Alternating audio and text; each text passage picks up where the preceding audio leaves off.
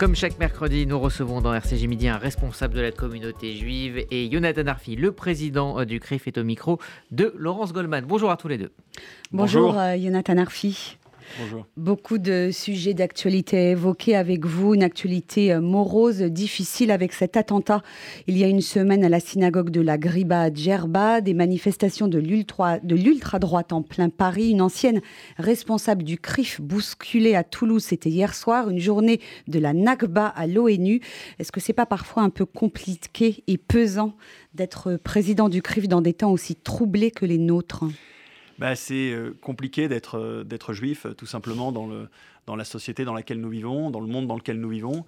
Euh, être juif n'a jamais été de tout repos et c'est souvent une formule que j'emploie, c'est un sport de combat. Euh, c'est-à-dire un sport de contact. On doit aller euh, au contact de nos interlocuteurs, euh, faire pousser un peu pour, pour que nous soyons entendus dans un environnement qui est parfois hostile. Alors nous ne sommes pas seuls, nous avons aussi des alliés et il s'agit évidemment d'aller les mobiliser. Mais vous le dites très bien, on a parfois des actualités qui se télescopent et qui disent toute la complexité du fait juif en diaspora, ou en Israël aussi d'ailleurs parfois. et, le CRIF en est le reflet et nous avons la, responsabilité de porter cette voix-là dans le débat public avec euh, effectivement ces différents fronts ouverts à la fois. Alors on va commencer par euh, cet attentat à la synagogue de la Griba euh, la semaine dernière hein, qui a fait quatre morts, deux membres des forces de l'ordre tunisiennes et deux cousins de confession juive.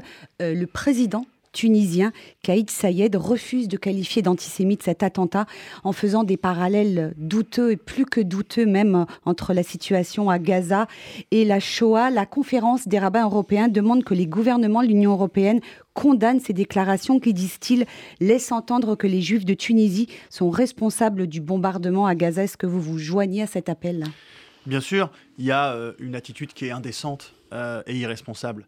C'est indécent parce que, effectivement, alors que le, sang euh, des Juifs euh, vient de couler à Djerba, euh, que le gouvernement tunisien a la responsabilité à la fois de faire toute la vérité sur ce qui s'est passé et puis d'assurer évidemment la, protection des Juifs, eh bien, le président choisit le déni, choisit de dire qu'au fond, ça n'est qu'une affaire criminelle, qu'il n'y aurait aucune dimension antisémite et aucune dimension terroriste alors que euh, dans ces moments-là, euh, il se serait grandi à assumer que euh, c'est une affaire terroriste, c'est une affaire antisémite qui dit quelque chose de l'antisémitisme qui existe dans la société tunisienne. Je rappelle que la Tunisie est l'un des pays qui a fourni le, plus de volontaires pour Daesh, de jeunes qui sont partis de Tunisie s'engager pour l'État islamique.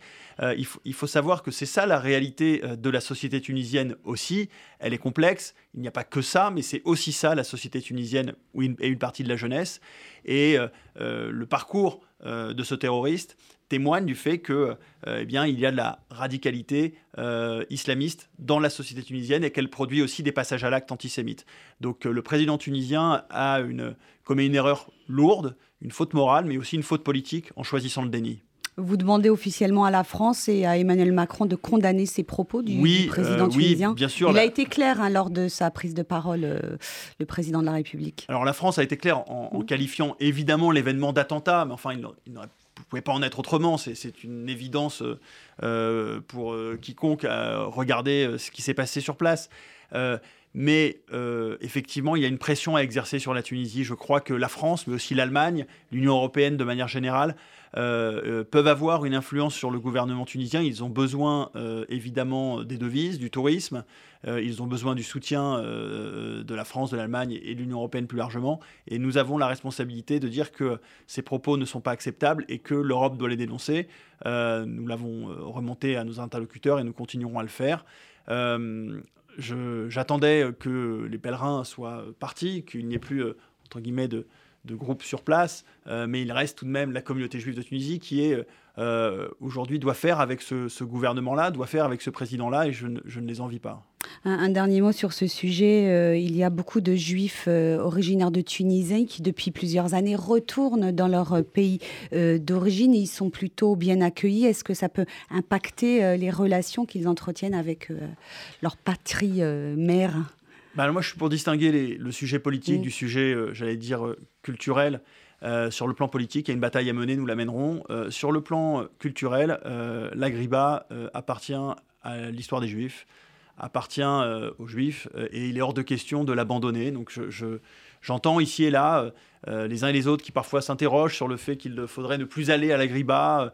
alors pour les raisons de sécurité, ce qui peut s'entendre, mais aussi au fond pour dire que il y a un désaccord des Juifs vis-à-vis de, la Tunisie. Mm. ce n'est pas ma ligne. Je considère que nous ne devons pas abandonner le terrain. Il faut, y aller. Il faut continuer à y aller. Alors, il faut s'assurer que les, la sécurité euh, le permet bien sûr, euh, mais euh, nous avons la responsabilité de défendre cette histoire, la défendre au présent, la défendre pour les générations futures aussi. Si nous, communauté juive de France, ne le faisons pas, qui le fera?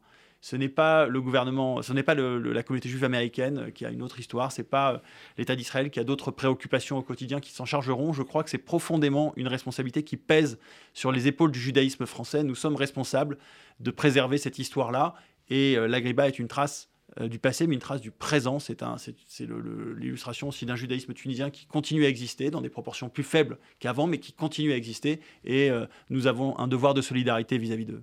Ah, juste après l'attentat, le ministre français de l'Intérieur, Gérald Darmanin, a annoncé un renforcement de la sécurité des lieux de culte juifs dans notre pays, à l'approche notamment des fêtes de Shavuot. Est-ce que vous avez connaissance d'une menace particulière qui pèserait sur la communauté juive de France après cet attentat?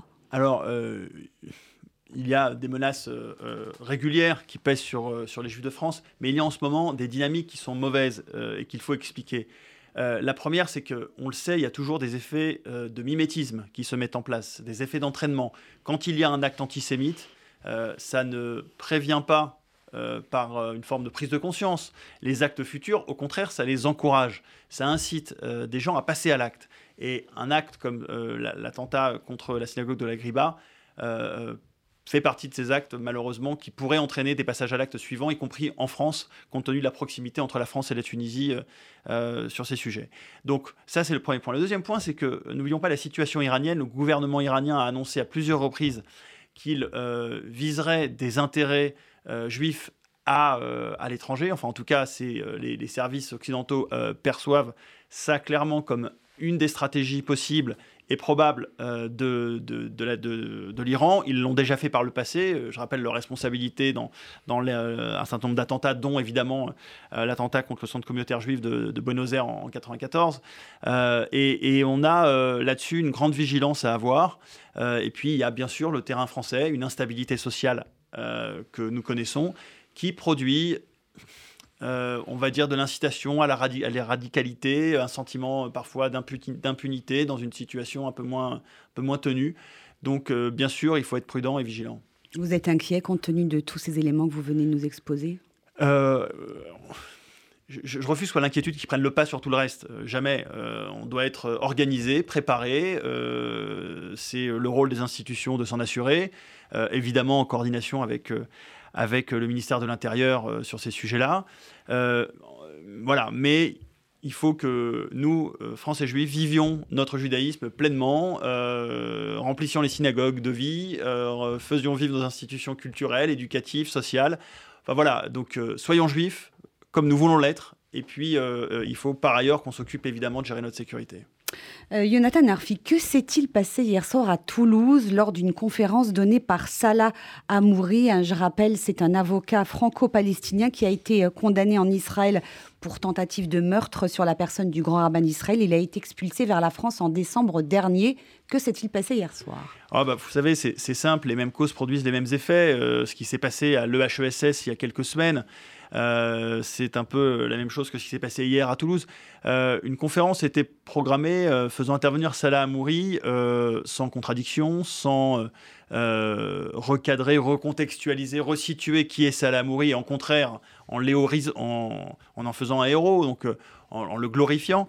Donc on a bah, évidemment une émotion dans la communauté qui est réelle sur ce genre de sujet, et un certain nombre de personnes, euh, juives ou non d'ailleurs, se sentent euh, la responsabilité euh, bah, de venir porter la contradiction, de venir exprimer leur désaccord. ces conférences sont ouvertes, quiconque peut s'y inscrire s'il le souhaite. Un certain nombre de gens ont ressenti le besoin d'aller exprimer leur désaccord. c'est leur droit. Dont des membres du CRIF ou d'anciens membres du CRIF. Bien sûr. Alors, les réseaux sociaux ont, ont, rapporté que Nicole Yardeni, ancienne présidente du CRIF Midi-Pyrénées, actuellement adjointe au maire du maire de Toulouse, était présente dans la salle et a été molestée pour avoir tout simplement refusé que le mot déporté soit utilisé pour qualifier l'expulsion de Salah Amouri vers la France au mois de décembre dernier. Et elle a rappelé cela et elle a été pour cela agressée et sortie violemment de la salle. Voilà la manière dont les soutiens de Salah Amouri considèrent la liberté d'expression et ils veulent avec ça faire de grandes leçons sur la démocratie. Donc on a, je crois, un peu de recul maintenant, on voit que ce sont des, événements qui, sèment le trouble, qui importent de la haine et qui ne visent aucunement à rapprocher les points de vue, à faire progresser une vision pacifique, une solution qui pourrait naître du dialogue entre les uns et les autres. Au contraire, c'est une manière d'importer de la haine et de la division. Euh, je voudrais qu'on s'arrête un instant sur euh, cette députée euh, insoumise, Ercilia Soudé, qui communique presque chaque jour sur les réseaux sociaux sur la cause palestinienne ou sur la Shoah. Alors, pour résumer, elle explique qu'elle est pour une paix durable entre Israéliens et Palestiniens, mais que cette paix ne peut avoir lieu sans la fin entre guillemets, de la colonisation de l'apartheid. Elle utilise également le terme de déportation au sujet des Palestiniens. puis, dans le même temps, elle fait des tweets, hein, par exemple, sur la rafle du billet vert, en conseillant de regarder un, documentaire sur France 5. Est-ce qu'il y a un cas Je sens que c'est votre, député préféré. Non, elle a fait irruption dans le paysage politique euh, français et également sur les réseaux sociaux euh, euh, avec voilà, des, des, messages redondants toujours sur le même sujet. Et je, je, rappelle également qu'elle doit, la projette se rendre en Israël. Alors effectivement, elle, elle illustre par ses positions régulières, elle illustre fondamentalement ce qu'est la porosité entre des positions pro-palestinienne engagée, militante, et euh, euh, la porosité avec les discours et les alliés antisémites. donc, elle n'a pas de difficulté effectivement à s'afficher avec Mori. Elle peut galvauder la mémoire de la Shoah en utilisant le mot de déportation. elle va effectivement défendre la résolution assimilant Israël à un régime d'apartheid sans, sans vergogne, si j'ose dire, sans complexe. donc voilà aujourd'hui sa position elle est le fruit euh, euh, aujourd'hui d'un terreau qui existe à gauche, euh, qui est basé sur du clientélisme, d'une part, local, d'autre part sur l'idée que Israël serait ontologiquement coupable, que Israël aurait une responsabilité dès sa création, étant source de, de, malheur dans la région à leurs yeux. Voilà, voilà leur, leur, grille de lecture. Donc c'est évidemment pas des gens avec qui nous pouvons travailler. Euh, c'est un discours qui s'inscrit dans une longue tradition euh, à gauche, hein, rappelons les positions du PC et l'antisionisme soviétique, enfin c'est cette tradition-là, mais qui est aujourd'hui renforcée d'abord par euh, le poids politique de LFI, en ce moment, et puis bien sûr par la question du clientélisme auprès de populations arabo-musulmanes dont on imagine qu'elles s'identifient à la cause palestinienne, ce qui n'est pas vrai, mmh. c'est aussi de la projection vis à -vis de ces populations.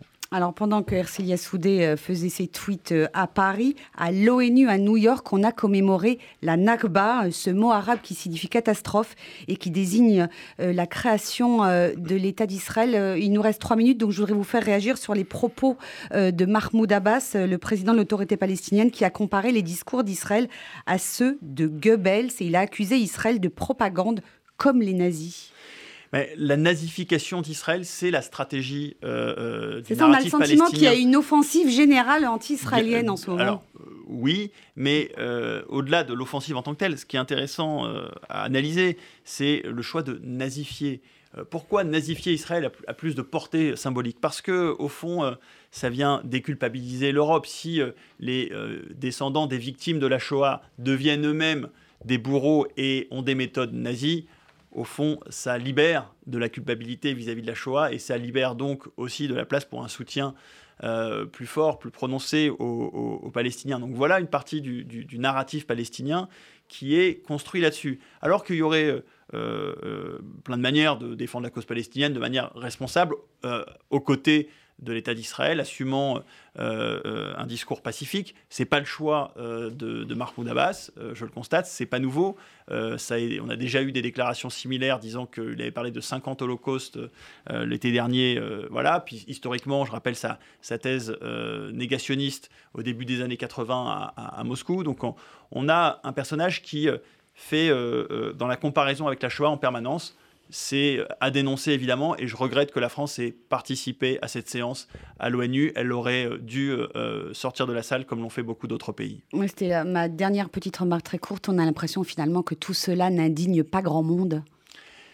Effectivement, alors nous avons, nous, euh, euh, une oreille attentive sur ces sujets et euh, nous avons la responsabilité de, l'énoncer, de, le répercuter à nos partenaires pour qu'eux aussi l'entendent et se positionnent. Mais entre le fait que les gens sont de plus en plus lâches, enfin voilà, on manque de courage, le fait que ça paraît bien loin, l'ONU, bien, je, regrette qu'il n'y ait pas beaucoup de voix pour s'élever sur ce, sur ce point-là. Euh, c'est un point à surveiller parce que le narratif autour de, la Nakba, il, prend de l'ampleur chaque année. Il est repris de plus en plus médiatiquement en France aussi, il faut le dire. Euh, et, ça, c'est quelque chose qui est dangereux parce que ça vient saper vraiment la légitimité même de l'État d'Israël. Ça veut dire qu'au fond, l'État d'Israël n'aurait même pas de légitimité à exister. Frontière de 48 ou frontière de 67, peu importe.